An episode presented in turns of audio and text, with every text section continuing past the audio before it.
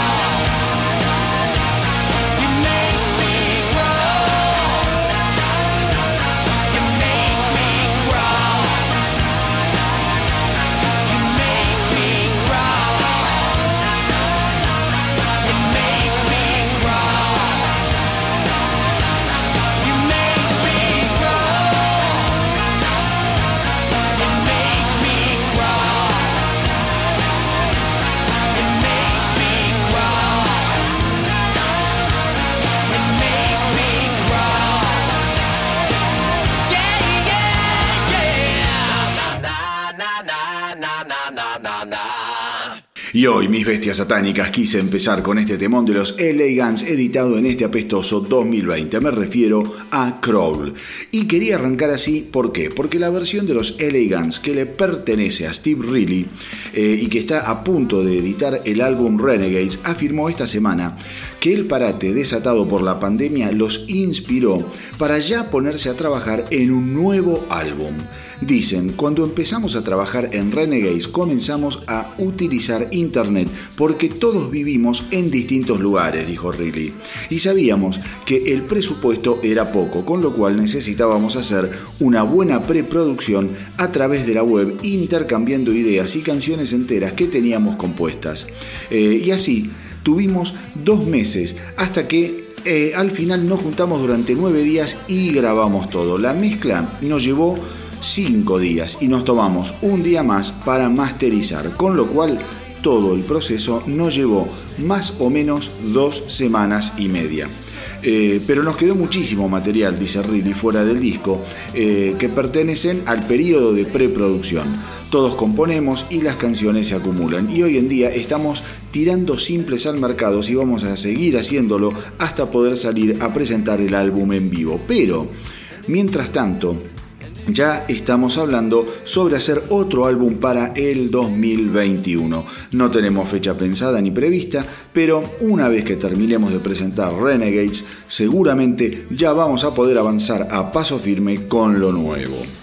Así que mis queridos rockeros, la verdad es que esto de la pandemia está poniendo en un compás de espera hiperactivo a muchísimos artistas que seguramente si no eh, fuera esta la realidad, ahora estarían girando, aprovechando los meses de verano del hemisferio norte para apoyar obviamente sus discos o simplemente para estar en contacto con sus fans. Probablemente eh, después de esto muchos sean los cambios que se vayan a implementar en la forma de hacer discos. Eh, la tecnología sin dudas ha sido la gran aliada de los músicos en este tiempo de encierro y seguramente esta forma de trabajar sea no solo eh, más cómoda, sino que también va a ser o es bastante más económica y práctica y ese es un detalle que no se puede dejar de lado en una industria que desde hace años viene muy pero muy golpeada. Así que bueno, primero saldrá Renegades de los LA Guns, versión Steve Riley, y después veremos cuándo llega su sucesor, que ya lo están anunciando. Y esta semana. Eh, finalmente vio la luz el noveno disco de esa gran banda escocesa que es Biffy Clyro. El álbum se llama A Celebration of Endings, salió el 14 de agosto y desde que arranca destila belleza en cada nota, en cada idea, en cada arreglo. Las canciones son una sucesión de originalidad como hace mucho no escuchaba. Sorprendente eh, en su tono que va, digamos, desde baladas introspectivas hasta temas de una gran dilocuencia pensada para cantar frente a enormes multitudes. Eh, pero si me piden que resuma el álbum en dos palabras, elegiría decir que es un trabajo fresco y vigorizante porque al escucharlo no podés dejar de sentirte bien, con ganas de escuchar más, y eso en un álbum es fundamental, está repleto repleto de álbumes que terminan cansando a los pocos temas. A Celebration of Endings, en cambio, se queda corto y te deja con ganas de más. No se lo pierdan por eh, una sencilla razón. Les aseguro que este año no va a haber demasiados álbumes como este, de este tenor, de esta calidad.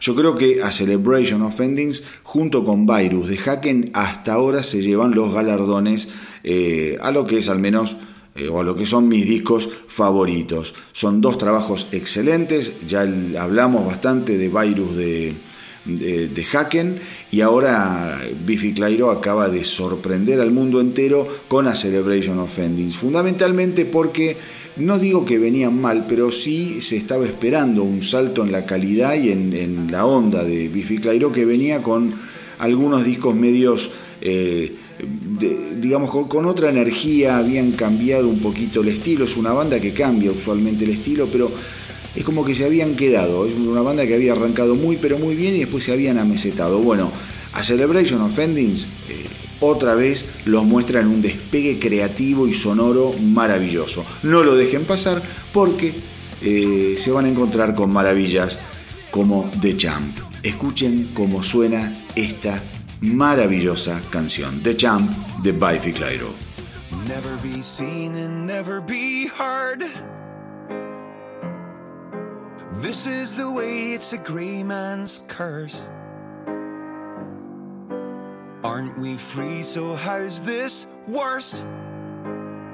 Don't give me that bullshit catchphrase. It was better in my day, cause I know you broke every little thing that you built.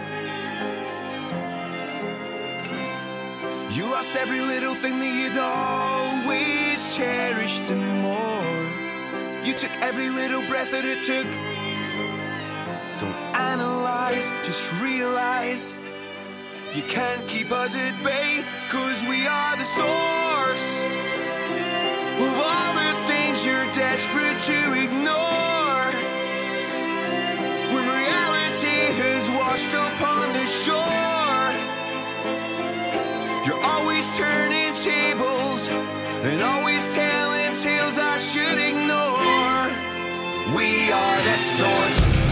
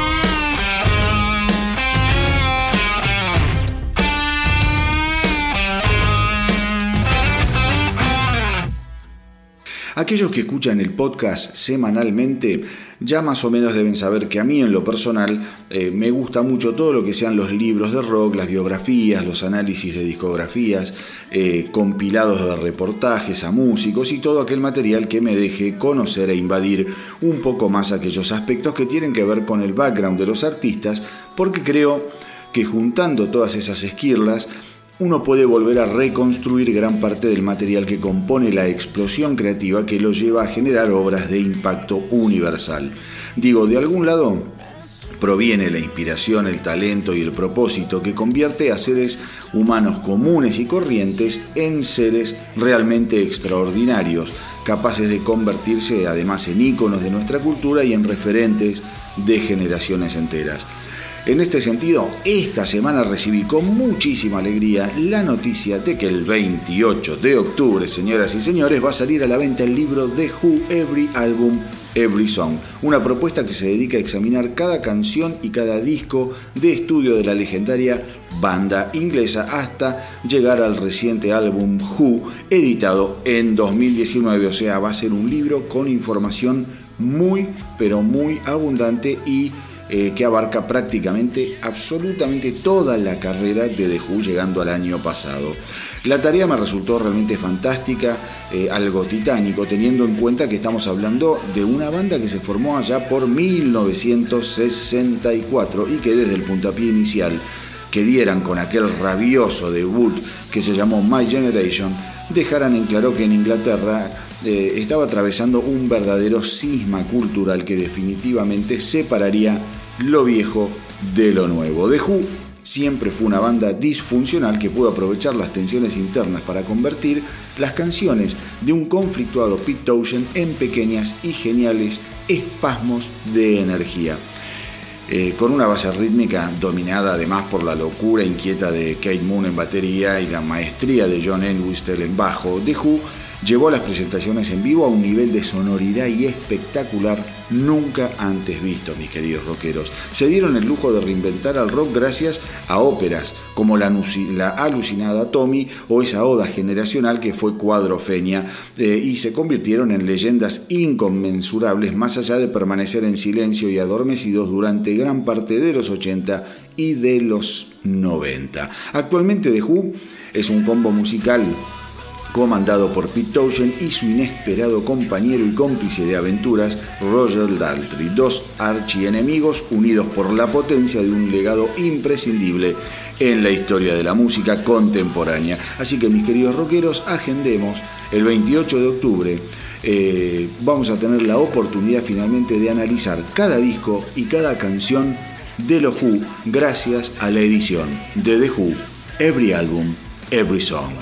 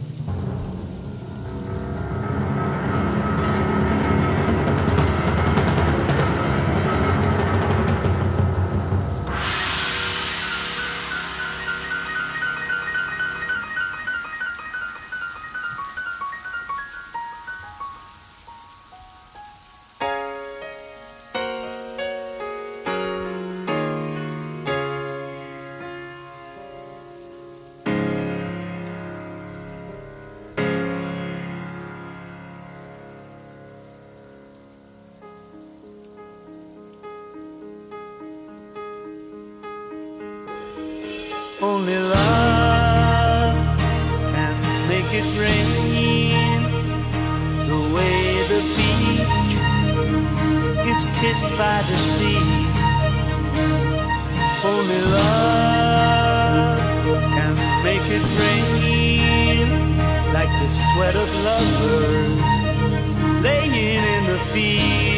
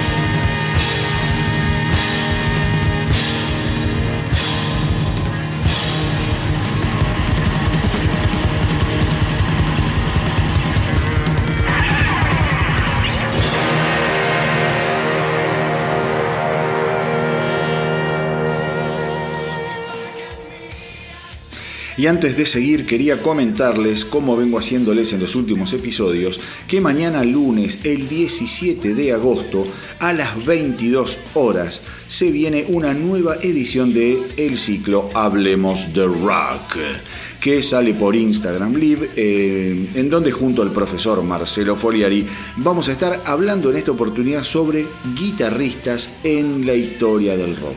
Mamita. Así que están todos invitados, no solo eh, a ver y a escuchar el episodio, sino también, como siempre les digo, a participar, a sumarse, porque ahí está la cosa, en meter también ustedes lo suyo, a generar preguntas, a tirarnos datos porque uno no lo sabe todo. Eh, así que bueno, ya saben, mañana, lunes 17 de agosto, se viene el Instagram Live del astronauta del rock junto a Marcelo Foliari en el ciclo Hablemos de Rock a las 22 horas. Así que vamos a hablar sobre guitarristas, un tema súper, pero súper interesante, vasto, abundante, sonoro y qué sé yo cuántas cosas más. Pero bueno, se los quería comentar para ver si se pueden sumar y nos vamos conociendo un poquito más. A ver, Hace un par de episodios yo les comentaba que las leyendas del rock canadiense Triumph se habían juntado con el propósito de tocar por única vez en noviembre pasado para incluir las imágenes en el futuro documental Triumph Laid on the Line. A raíz de ese encuentro, se dispararon versiones sobre la posible vuelta al ruedo de la banda y hasta se especuló con una gira para festejar el reencuentro y la historia de este trío realmente imprescindible. Si no lo escucharon, vayan y háganlo. Están a tiempo, hoy en día tienen todo a mano, muchachos, vayan, se llama Spotify, ponen Pim Pum Pan Triumph y se van a hacer un festival. Esta semana el baterista de Triumph, Gil Moore, dijo que la posibilidad de volver a trabajar juntos siempre está y que no hay nada que realmente se interponga para eso. Tocamos tres canciones para la película y fueron grabadas, dijo el eh, baterista. Así que esa mini actuación en vivo formará parte del documental y la verdad es que los tres comenzamos a hablar sobre la posibilidad de volver al estudio para grabar algo. Estamos todos ocupados en nuestras cosas y deberíamos hacernos tiempo y si además nos acompaña la inspiración, quién sabe qué podría suceder. Triumph no edita material nuevo, tengamos en cuenta desde el año 1992 cuando sacaron el disco Edge of Excess. Pero después de eso estuvieron separados 20 años y la banda volvió a la carga para dar una serie de shows en el año 2008 en los festivales Sweden Rock Festival y Rocklahoma.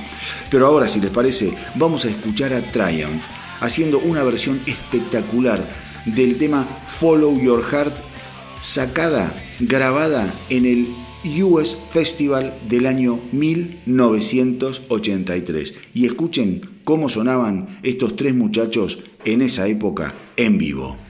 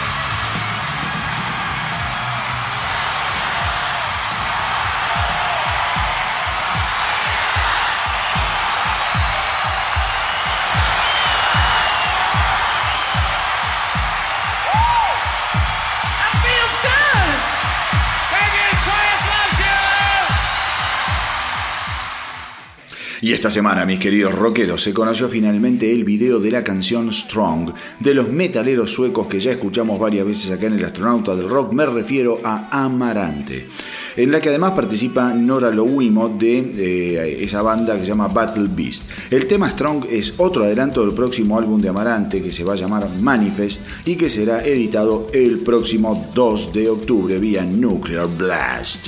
La banda eh, comentó que Strong trata de resumir un poco la dualidad inherente a los seres humanos que frente a momentos de desventaja o sufrimiento siempre podemos permanecer fuertes. Manifest va a tener una edición súper vasta y los fans van a poder adquirirlo en su versión de CD, en vinilo y en distintas ediciones especiales como por ejemplo el lanzamiento de seis vinilos individuales personalizados con cada uno de los integrantes de la banda. En los últimos años Amarante se ha convertido en un verdadero suceso fusionando eh, el metal melódico con estilos más brutales y contundentes. Su último álbum, Helix, de 2018 es altamente recomendable porque fue además un éxito monumental que lo llevó a la primera plana del rock mundial y del circuito de festivales europeos.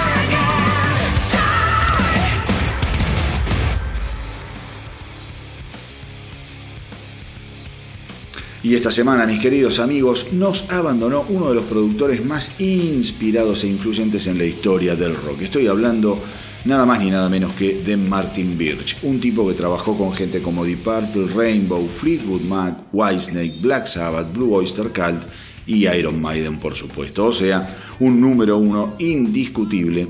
Eh, que bueno, el sábado 9 de agosto lamentablemente falleció a los 71 años de edad, dejando un legado inmenso a través de su eh, fastuosa obra. Martin Birch eh, había comenzado como ingeniero de sonido de Jeff Beck, Fleetwood Mac y Deep Purple hasta que en el año 1981 eh, Dios lo iluminó y se vinculó con Iron Maiden, con quienes produjo nada más ni nada menos que sus nueve primeros álbumes, desde su debut hasta Fear of the Dark.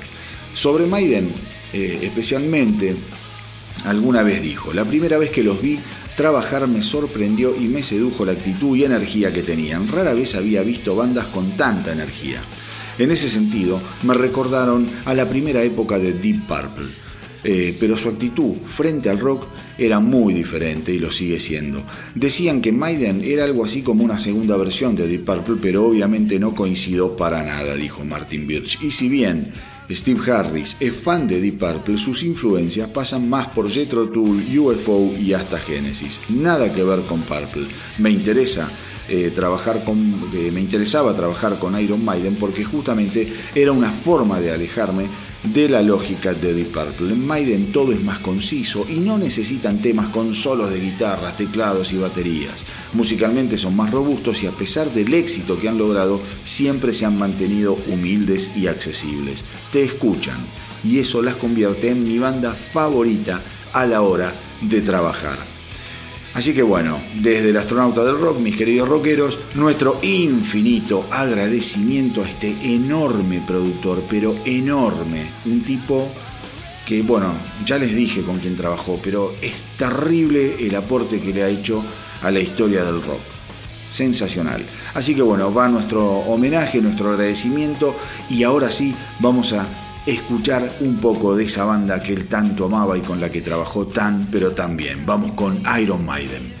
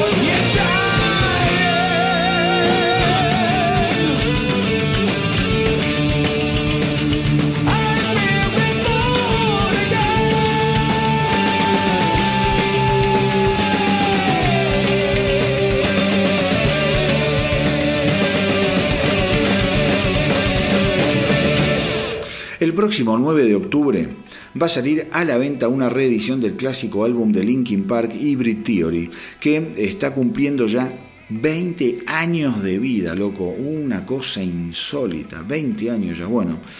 Eh, el set va a venir obviamente eh, en varios formatos, tanto físicos como digitales, incluyendo una caja de lujo, tanto en vinilo como en CD, que contendrá al álbum eh, original Hybrid Theory, así como también una cantidad de la 2B, rarezas y material inédito de esa época.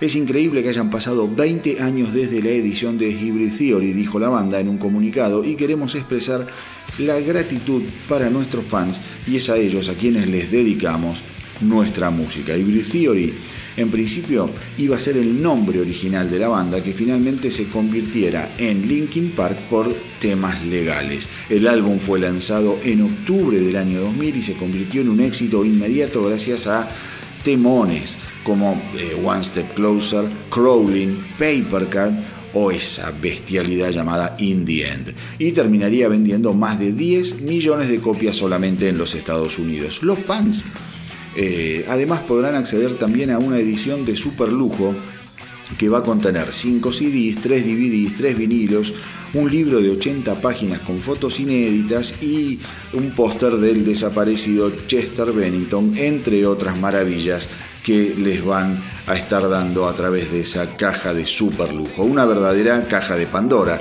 en la que además se van a encontrar con material inédito como el simple que se va a conocer esta semana y que si les parece vamos a escuchar ahora.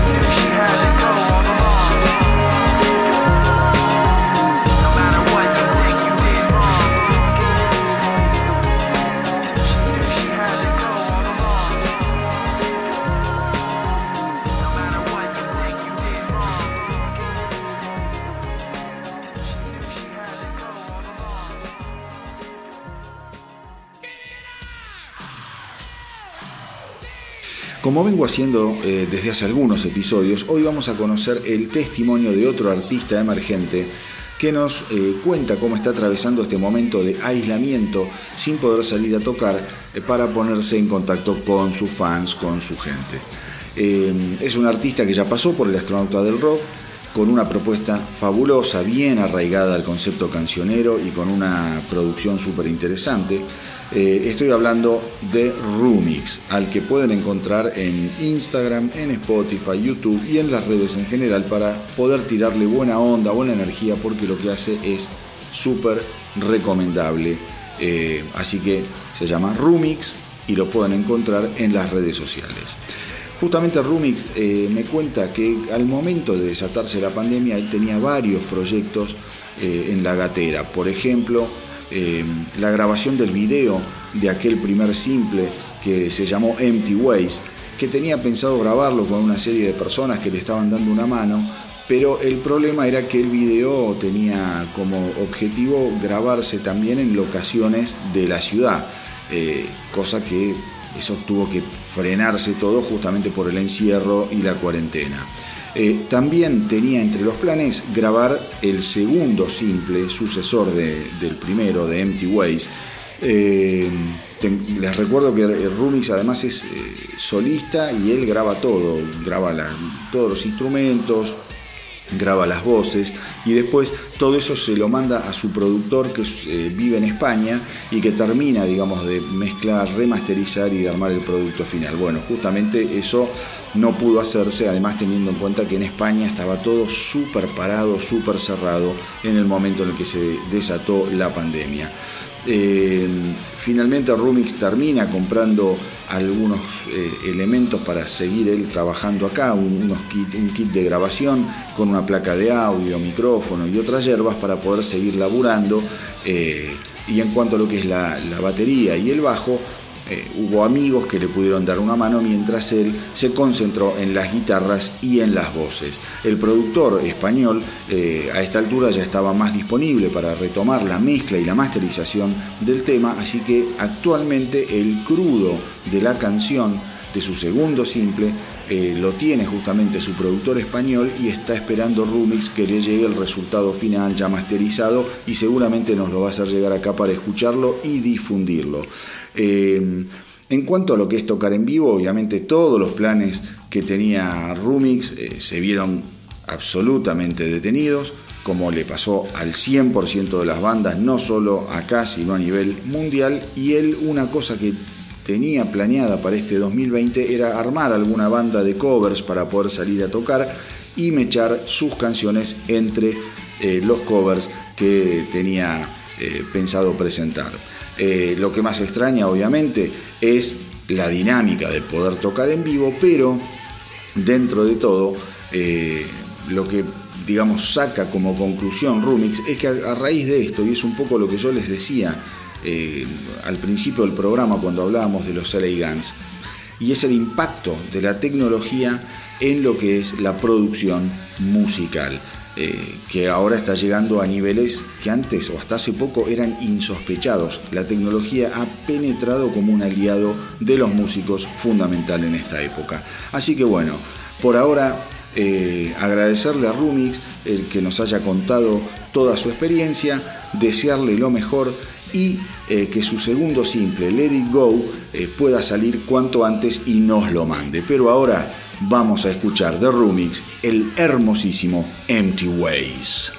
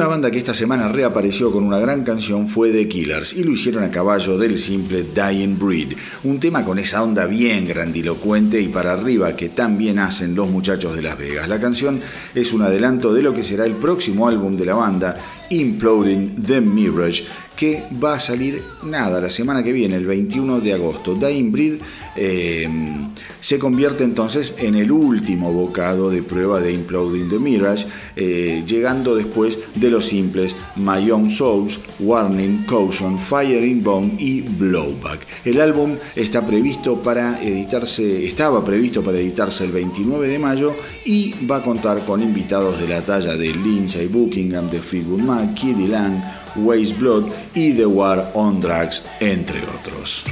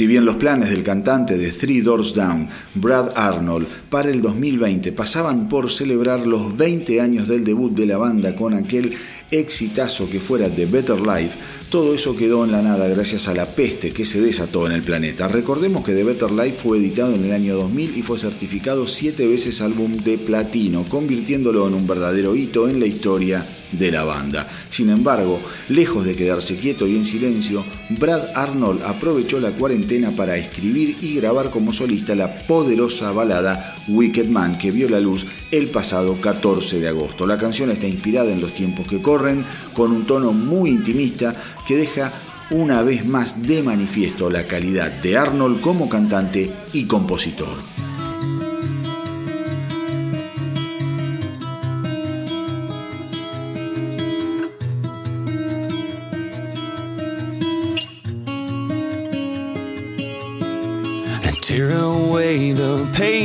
Pages so we won't remember time.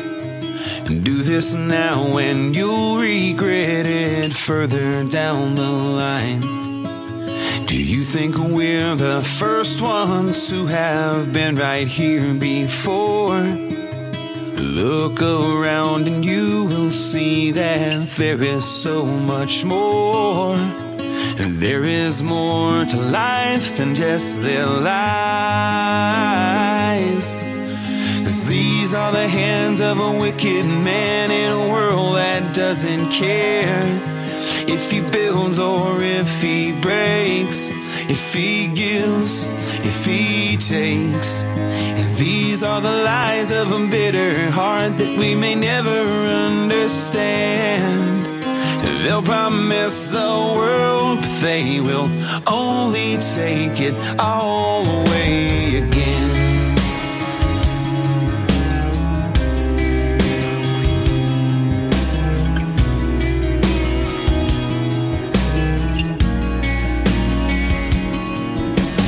Keep us entertained inside a world before our eyes. A never circus to distract us from their lies. The war of ones and zeros makes a hero of us all. But he who rises highest rises highest for the fall. We throw away our dreams to buy their lies.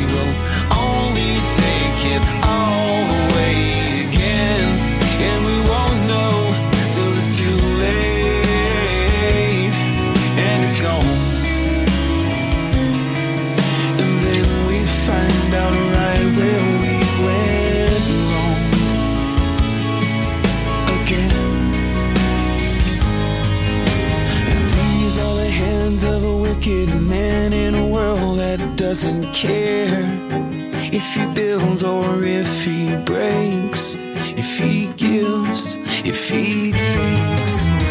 These are the lies of a bitter heart that we may never understand. They'll promise the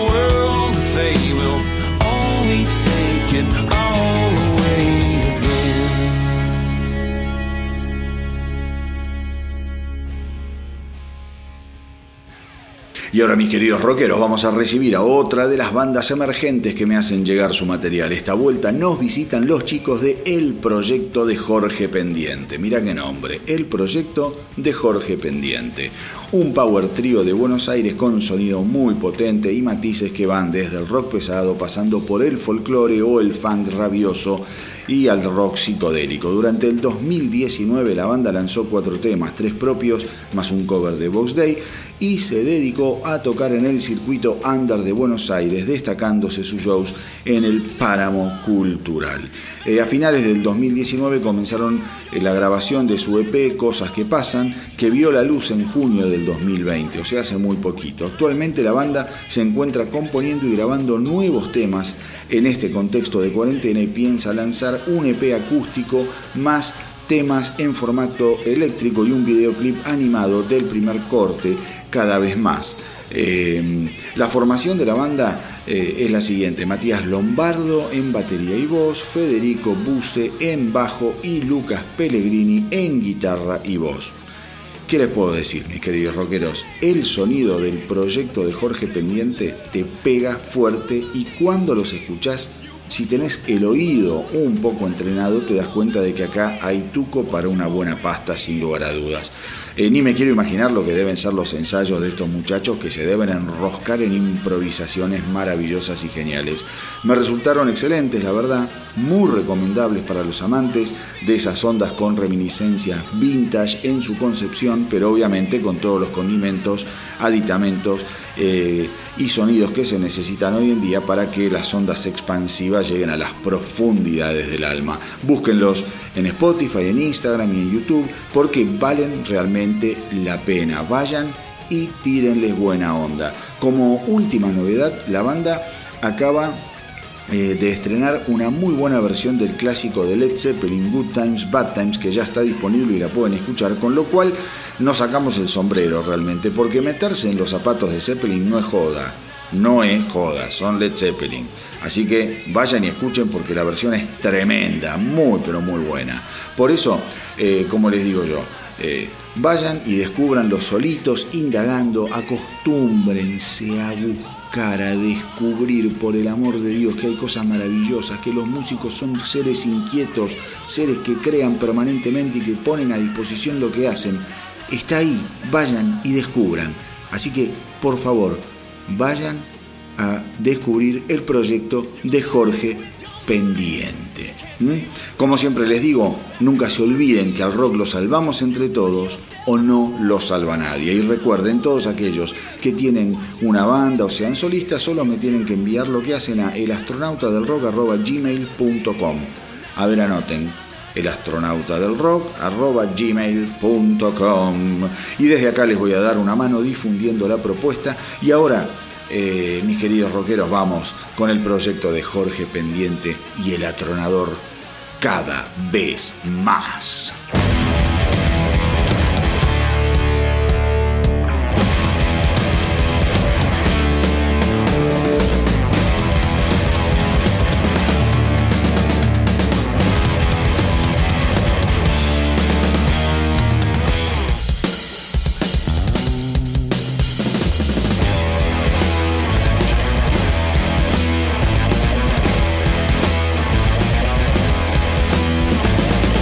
Hay muchas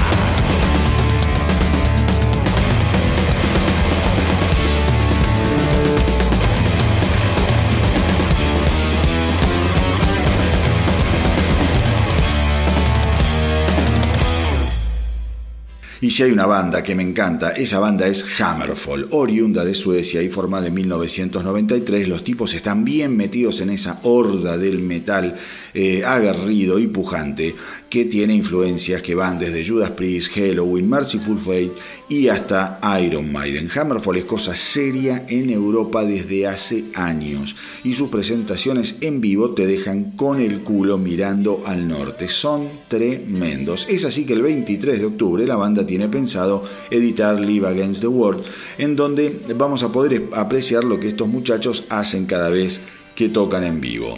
El álbum eh, registra la gira 2019-2020 World Dominion Tour y fue grabado el 15 de febrero en el show que la banda eh, diera en la ciudad de Louisburg, Alemania. Live Against the World cuenta con canciones de su último álbum de estudio, Dominion, mezclado obviamente con una tonelada de clásicos del pasado y algunas rarezas que la banda no suele tocar demasiado en vivo. Tuve eh, la oportunidad de ver el setlist del álbum y les aseguro que es imponente por donde se lo mire. Un clásico tras otro, que si tienen la calidad y la energía de Never Forget, Never Forget, que abre el disco, creo que nos va a dejar definitivamente con la boca abierta durante mucho, mucho tiempo.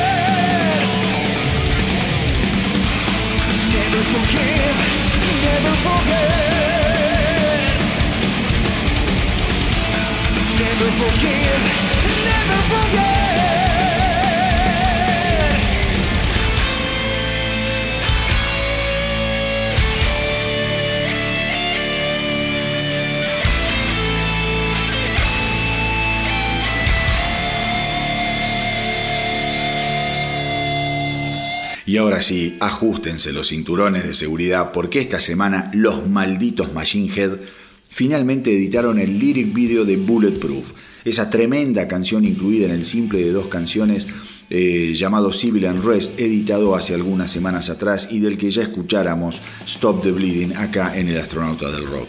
Bulletproof es sencillamente brutal, repleto de furia, vomitada desde la bronca enquistada en la corrupción, la injusticia, el racismo y la inequidad en general. El primer simple eh, que les decía yo escuchamos acá, Stop the Bleeding, fue inspirado en el asesinato de George Floyd con la colaboración de Jesse Leach de Kills With Engage y era un desafío sonoro de otro mundo. Y Bulletproof trae ese mismo ADN emocional. Está claro que para Machine Head la situación del mundo actual no es la ideal y están dispuestos a decirlo de la manera en que mejor saben expresarse, a través de sus imperturbables tornados musicales.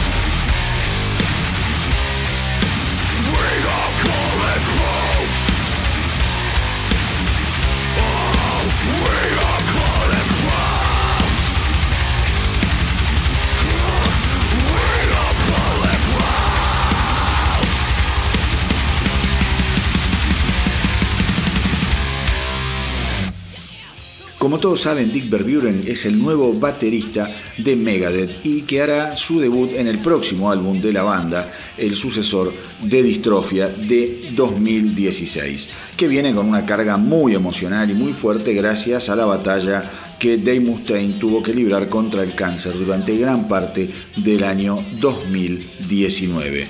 Y todo parece indicar que se tratará de un álbum intenso y muy complejo. Verburen dijo eh, que las bases del álbum ya están completamente terminadas y que actualmente Mustaine y Loureiro se están encargando de grabar las guitarras. Grabamos muchas canciones, dijo el baterista, y supongo que no todas quedarán en el álbum, pero definitivamente se trata de un álbum 100% trayero, muy pesado, muy heavy y que va a poner al palo a los fans de Megadeth. Mi intención en este disco fue recrear el nivel de energía de aquellos primeros álbumes de la banda, que fueron aquellos con los que yo me crié. Y creo haberlo logrado porque Dave fue muy generoso y me dejó hacer lo que yo tenía en mente. Es más, muchas veces era él quien me empujaba a hacer cosas cada vez más locas e intensas. El nuevo álbum de Megadeth está previsto para comienzos del 2021 y sin dudas es uno de los álbumes más esperados por todos aquellos que amamos el metal. Pero ahora vamos a viajar en el tiempo y a visitar uno de esos discos con los que seguramente Dirk Buren jugaba a tocar la batería en el aire soñando con pertenecer alguna vez a las filas de sus adorados Megadeth.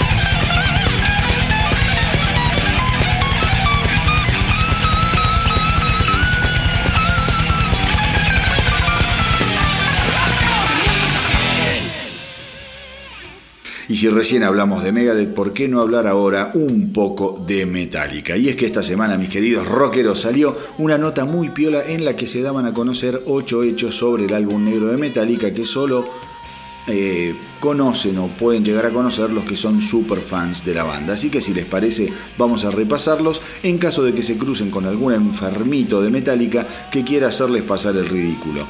Así que vayan anotando, porque con esto se van a lucir, mis queridos amigos. Hecho número uno. Antes de la edición del álbum negro, Metallica era ignorada por las estaciones de radio y solo había 10 estaciones dispuestas a difundir su música. Es un hecho muy cierto. Personalmente yo lo sabía y creo que muchos de los que están escuchando lo deben haber eh, también conocido. De hecho, Metallica eh, fue la banda que le abrió las puertas al trash gracias a empezar a ser difundida a un principio muy tímidamente y después, bueno, explotaron en todos lados. Pero sí, al principio es cierto, Metallica y el trash en general, las radios se lo pasaban por las bolas y no les daban ningún tipo de difusión. Hecho número 2. El motivo por el que contrataron a Bob Rock como productor fue el éxito que este había logrado con Dr. Feelgood de Motley Crue. Eso también es cierto, yo también lo sabía, no sé ustedes, pero es cierto. Contratan a Bob Rock porque el tipo además venía de una sucesión de éxitos fenomenales. Hecho número 3, Bob Rock tenía que elegir entre producir a Metallica o producir a su amigo Richie Zambora. Para pensar la decisión, se fue unos días al desierto y cuando estaba ahí vio a un pibe pasar con una remera de Metallica, o sea, vestido con una remerita de Metallica, y esa fue la señal que lo ayudó a tomar la decisión. Esta no la sabía. Hecho número 4. El tono introspectivo y personal de las letras fue una decisión consciente tomada por Hetfield que creyó que de esa forma el público terminaría sintiendo más empatía por la banda. Tampoco lo sabía. Número 5. Lars Ulrich no tenía idea quién era el Sandman. El baterista justificó esto aduciendo eh, que al haber sido criado en Dinamarca ignoraba la existencia de Sandman, algo así como el hombre de la bolsa o el cuco en otras culturas. Muy bien, es creíble, yo tampoco tenía idea. Número 6. Nothing Else Matters casi queda fuera del álbum porque Hetfield, a Hetfield le resultaba muy diferente al estilo sembrado por Metallica a lo largo de sus años, de su carrera. Sin embargo, cuando el resto de la banda escuchó la canción, la decisión fue unánime. No podía quedar afuera. Muy bien, otra novedad. Número 7, de esta sí no tenía la más puta idea y supongo que muchos tampoco la, tendrán. De esta, de la número 7, que dice que la víbora de la tapa inspirada en la bandera está inspirada en la bandera de Gadsden, de origen estadounidense y asociada al movimiento libertario y que fue diseñada por Christopher Gadsden en, 1900 en 1775, en plena revolución. Ni en pedo tenía este dato, Así que bueno, otro dato bueno. Número 8. Último hecho, último dato sobre el disco negro eh, de Metallica, eh, ideal para fanáticos. En 2019 el álbum negro de Metallica se convirtió en el cuarto álbum en la historia en pasar más de 550 semanas en el ranking de la Billboard, junto a The Dark Side of the Moon de Pink Floyd, Legend de Bob Marley y Greatest Hits de Journey tampoco lo sabía. Así que bueno, mis queridos rockeros, creo que esta nota nos ha eh, despabilado y nos ha metido un poquito más en el mundo de Metallica. Anoten esto, que o vuelvan a escuchar y vayan anotando, porque yo como les digo, siempre están esos fanfarrones, no solo de Metallica, de cualquier grupo, ¿no? Que vienen y te dicen, vos sabías que fulano de tal tocaba la guitarra con el dedo anular y del dedo del pie izquierdo y qué sé yo, y uno queda siempre zapateando en el aire. Así que nada, como no podía ser de otra manera, ¿qué vamos a escuchar ahora? Y bueno, algo del disco negro de Metallica.